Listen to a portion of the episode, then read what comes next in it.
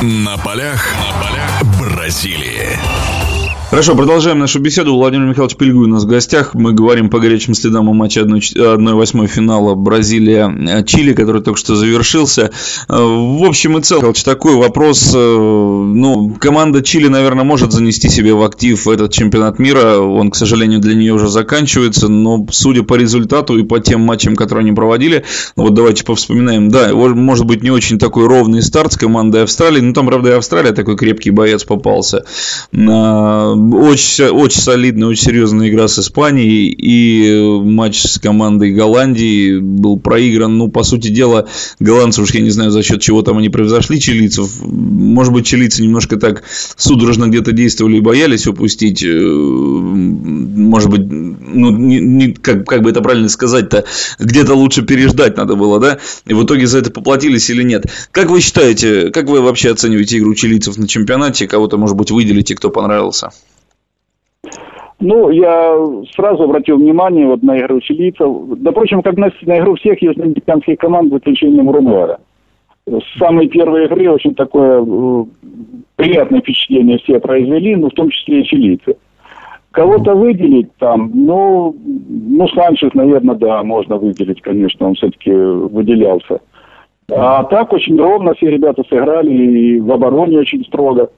Угу. Поэтому тут э, как бы индивидуально я бы, наверное, все-таки не стал бы кого-то особо выделять, несмотря там на то, что Санчес, да, может быть, лучше всех как бы э, выглядел в этом плане.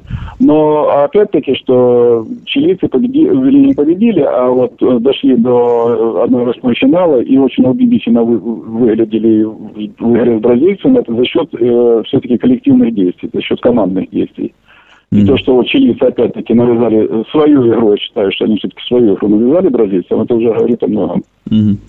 Владимир Михайлович, о вратарском гении давайте поговорим. Тем более вы, как человек, который всю жизнь провели, собственно говоря, в воротах и который в этом хорошо, в этом во всем хорошо разбираетесь. Что Сезару везло или он действительно уже настолько опытный, что он их там про, про, просчитывал эти удары, потому что, ну, действительно, в воротах он очень солидно смотрелся сегодня.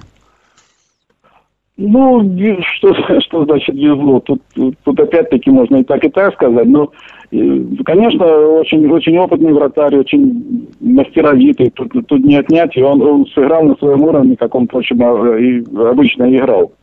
Я, честно говоря, не видел никаких помарок, не увидел никаких-то там ошибок. Там единственное, что может быть вот э, когда забивали, э, вернее, чуть не забили второй гол, там, если помните, отдавал он, э, сейчас не помню кому-то, своему защитнику, и там, в общем, не, не очень сильно, и перехватили мяч.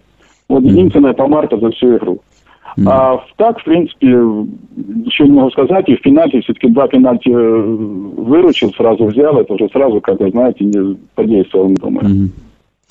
Тут же еще в пику сразу задам вопрос, Владимир Михайлович. Э, тут проводят некоторые какие-то итоги промежуточных турниров группового этапа, хоть он уже и завершился. И вот, я уж не знаю, верить в это не Некоторые спортивные издания назвали худшего вратаря турнира Рекинфеев на групповом этапе. Ну так, как вы считаете? И как вообще, вот, кстати, мне интересно ваше мнение, мы могли по горячим следам поговорить после выступления нашей сборной. Как вы оцените игру Игоря и вообще нашей команды в целом? Ну, я бы стал, как бы есть такие ярлыки, там, что худший врата, там, это, наверное, не очень правильно. Да, Игорь, может быть, сыграл не свою силу, и неудачно, как бы, этот чемпионат для него сложился. И тут я больше, как бы, посетую на, на какое-то, может быть, невезение, не фарт, да, вот, что вот так случилось, что и первый гол такой нелепый, там, э, ну, и второй, наверное, тоже не, не совсем четко. Но, в принципе, он как бы сыграл, в общем-то, ну, достаточно надежно, будем так говорить. Там. Он, он, он не выручил, но достаточно надежно. Я не думаю, что кто-то из э, вратарей там сыграл бы, может быть, лучше, там, ну, с учетом недостатка опыта.